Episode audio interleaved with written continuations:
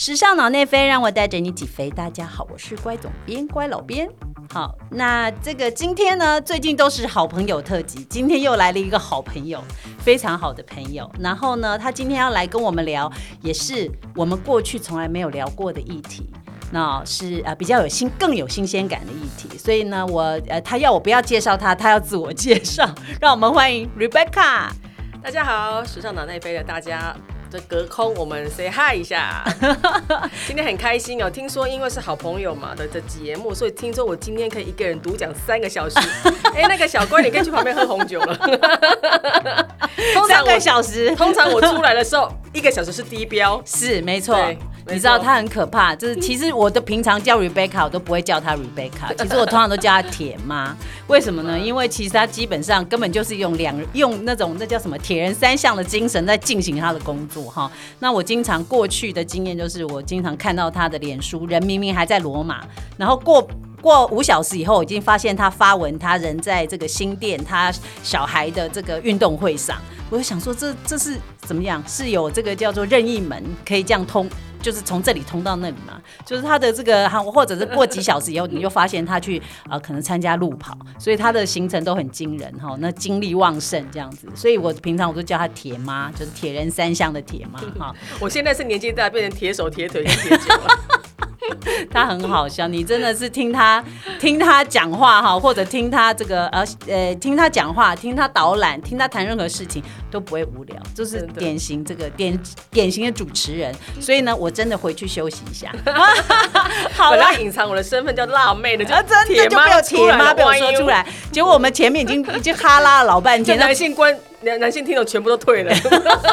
结果我们主题还没讲，我们今天到底要聊什么，都还没破梗，这样子。好的，好啦，今天很重要是要跟大家聊聊我们呃时尚脑那边比较少少谈到关于珠宝的部分。是的，好，那这个铁妈呢，Rebecca 了好，Rebecca，Rebecca 那个这个比较像是明星的名字哈，Rebecca 呢，其实她在这个跟珠宝领域相关的经验，其实呃非常费时间非常非常长。那为什么这一次要特别邀请她来我们的节目里面聊珠宝呢？也是因为他最近做了一件非常有趣的事情，很可爱的展览。但是呢，要谈展览之前呢，我们还是要从珠宝聊起。好的，OK，好好。那其实呢，我也想，呃，你要不要介绍一下你之前的经验呢？就是跟珠宝相关的经验，让大家就是稍微有点对你有点概念。没错没错，不然大家会以为横空出世，有没有？好的，我要介绍一下那个时尚脑内飞这边珠宝美女第一位登场的，就是本人庄园夫人，我本人。啊，我的英文名字叫 Rebecca，刚刚小乖这边有提到的。那我在这方呃，在珠宝方面的资历呢，小小的小小的九。那呃，主要的经历是呃，我曾经有待过戴比尔斯集团 DTC 钻石咨询中心的公关。那当然，戴比尔斯集团，戴比尔斯就是那个一颗。永留存，一颗永流传，应该是钻石很久远，一颗永流传，这超有名的 slogan 啊！对女生而言是永流传，对男生而言是就破产。所以女人很希望认识我，男人不太希望我跟他夫人多接近，也会教他怎么样这个买的好，买的巧，早买早享受，晚买荷包瘦。他是顺口溜，在包包打开，概有一万个，实在太厉害。好，我刚刚打断他，戴比尔斯，然后嘞，戴比尔斯集团呢，这主这个部分的话，当然是开启我在整个精品呃精品珠宝业的部分的一个这样一个资历。那所以在这个资历当中呢，我也飞过南非，看过矿钻石矿脉，然后呢，不是去对对对，不是去那边挖矿哦，本人。去那边就是带着媒体朋友呢部分的话，看最原始的一个矿脉，也去过我们伦敦总部看整个钻石评选的过程。那当然还有飞到不同的国家当中去有一些钻石的展览。那当然后面还有一个资历的部分呢，是我曾经在 LVMH 集团里面精品品牌做呃行销的总监。那这个部分当然就是让我深入到一个品牌里面，所有在零售业啦，或者是在前面品牌行销当中最原始的这样一些创意跟概念。那中间。那还有穿插不同的呃大众媒体的这样一个就是经验值，这样我当过那个电视企划小妹啦。那呃还有一些就是保养品牌等等的部分，还有呃就是一些比较知名的零售呃零售品牌。所以这个部分呢，总加来呃总加起来部分的话呢，大概二十几年的一个经历。在这上面，二十几年经历，现在看起来是少女一般啦。少女真的，其实我是在三岁就出道了，我是属于天才儿童。所以在这个精品珠宝的领域里面呢，老实说也是比较长久的时间。那因为我本身也比较喜欢这个领域，所以就是呃，就是一直专精下来。好哦，那因为你刚刚聊到你的资历嘛，我觉得我们从资历的部分来让大家感受一下这个珠宝的魅力。因为其实一般的消一般的听众或一般消费，其实珠宝离我们的日常生活其实有点距离的。好，那当然了，我我相信，也许我们的听众里面有一些就是呃呃，就是本身这个实力呃，这个藏家等级，也许也有可能。但是我指的是一般一般的人，其实对于多数一般的大众来说，珠宝应该都不是真的非常日常的东西。好，是的。那你很厉害，去南非看过这个。这种矿脉，钻石矿脉，哇，好厉害哦！那所以是是一个什么样的状况？可以跟跟我们描述一下。像我虽然本身拥有钻石，哦，没有啦，妈妈给我的。那但是呢，钻石矿脉我还真心是没看过哈。那呃，就是后面你说的，就是这个叫什么选呃等评选那个等级，对，稍微让我们对于这个珠宝的本身的它的稀有性，让我们稍微有一些概念。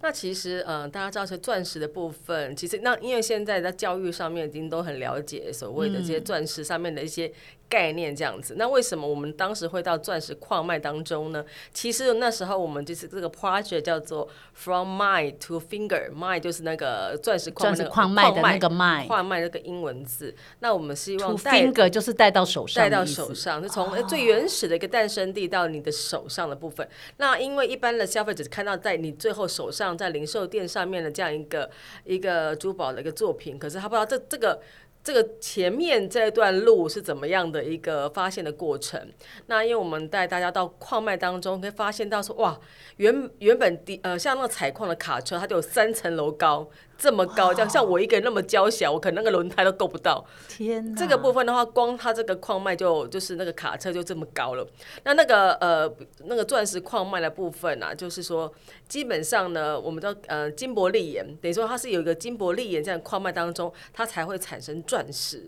那这个部分的话，其实光一个这样的矿场啊，就是应该 N 个足球场这么大这样子，N 个，只能说 N 个，应该应该上百个足球场这么大这样子。所以这个部分的话，等于说，哎，我们看到哇，原来那个采矿过程的一个这样子一个历程，那可能就是说，哎，可能就是呃，在多少万颗里面，你可能还找到哎一万个，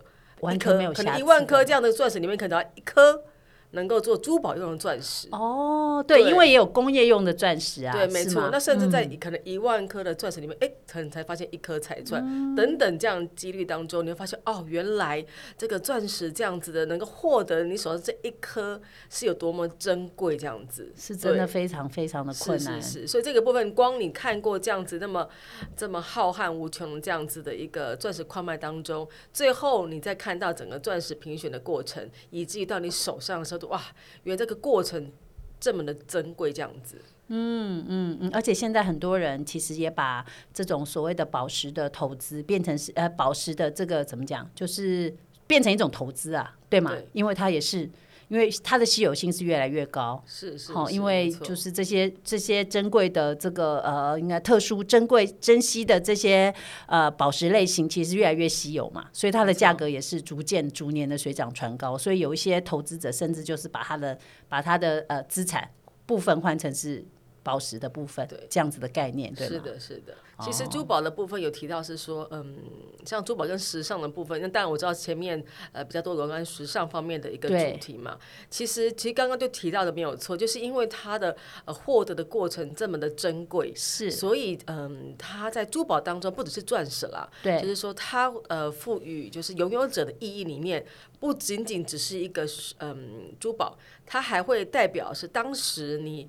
获得这件这个珠宝当中，你当时的想要记录的那个时刻，那个 moment，对，然后那个情感以及那个永恒，甚至你可以传家，所以这个部分它比较不呃不同于流行的这样子的一个商品，哦，它比较不是那种好像是当下你的追求，或者是你只想要呃多变。然后新鲜有趣，它会代表了一个故事、一个情感、一个传承，甚至一个呃价值。然后甚至到到最后的部分，它也可能成为一个保值或增值，甚至是投资方面的一个方向。对所以为什么珠宝跟呃我们所谓的流行或时尚的部分，它在区隔的部分其实是有这样子的一个差异点在这里的。对对对，我觉得 Rebecca 讲的诶非常好哈，他特别已经也提到，就是关于珠宝跟时尚的这个呃，对我们在拥有它的时候，就消费者这一端，其实他的 mindset 是完全不一样，完全他的心态是完全不一样的哈。时尚是追求新、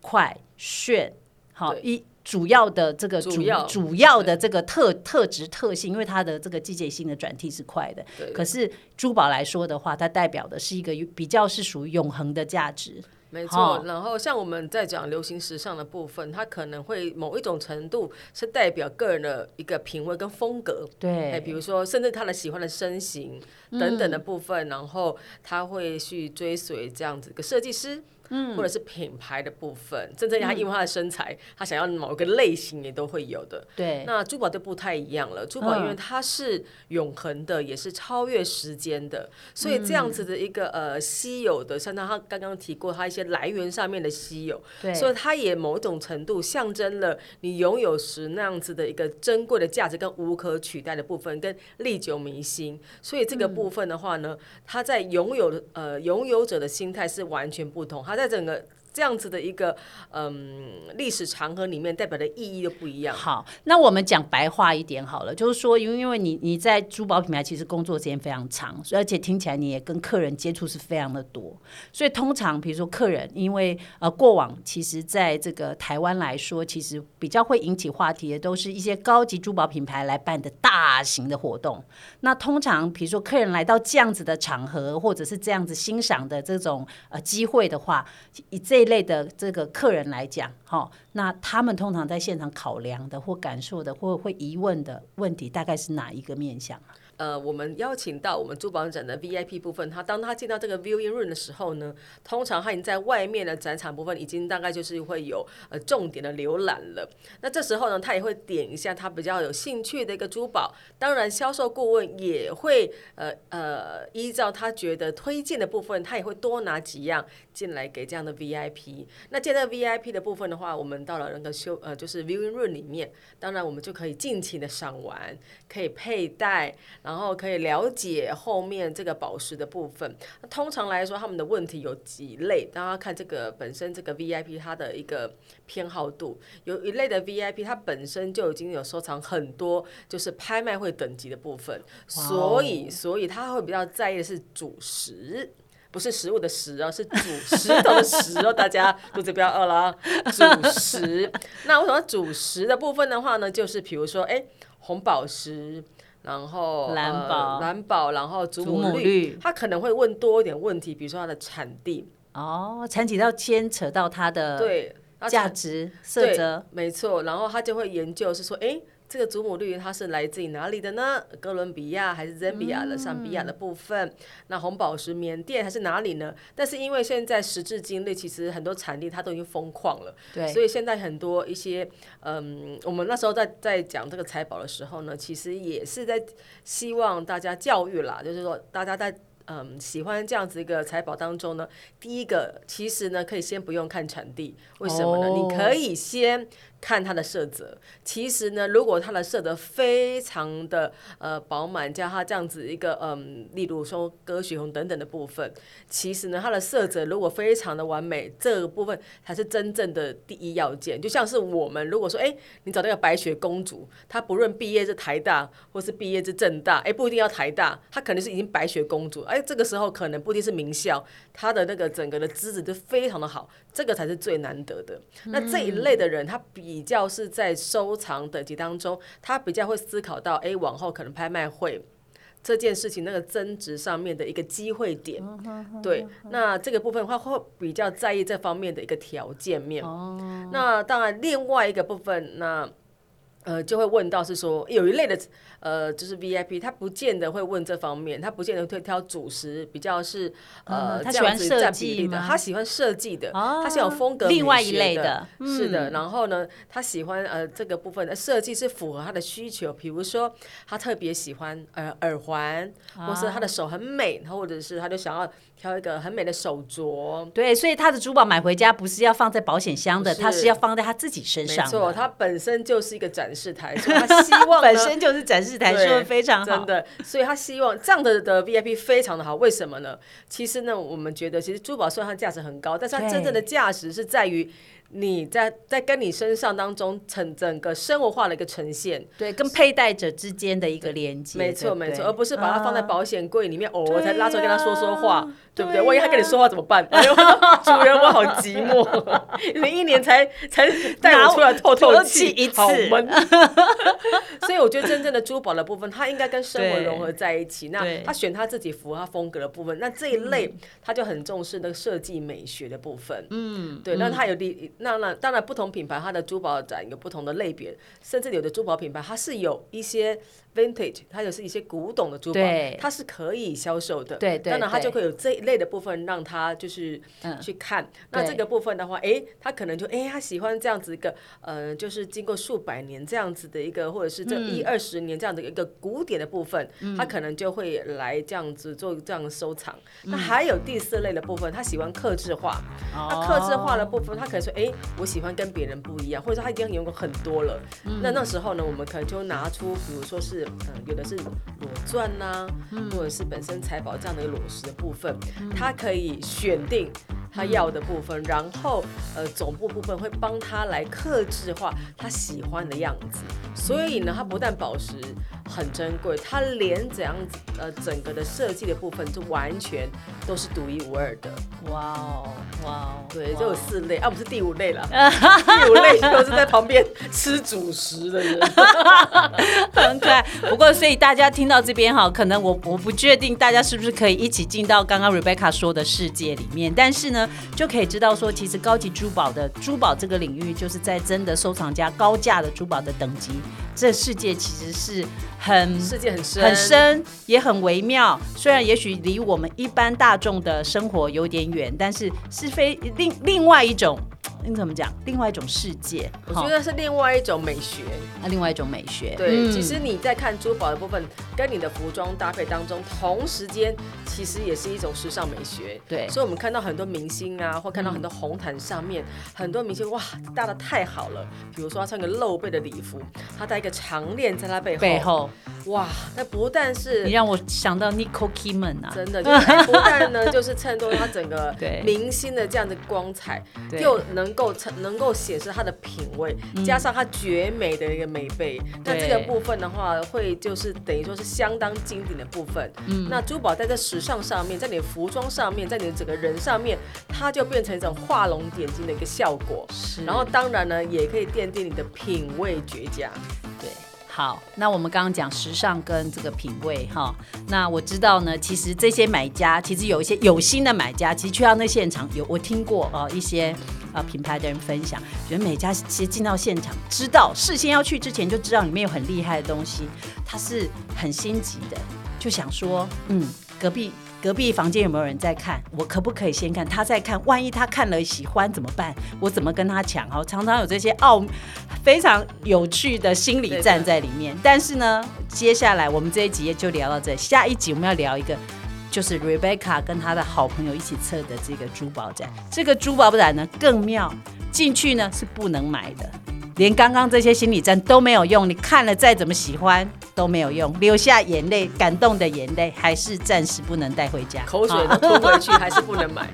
对，所以呢，我们这一集的节目就先聊到这边哦。下一集我们要聊的是这个非常小巧又可爱又充满充满情感的，嗯呃古董珠宝展。好，好，那如果你喜欢我们的节目呢，欢迎你发了我们呃脑内飞的 Instagram 或 Facebook，那我们就继续下一集再聊喽。谢谢 Rebecca，谢谢。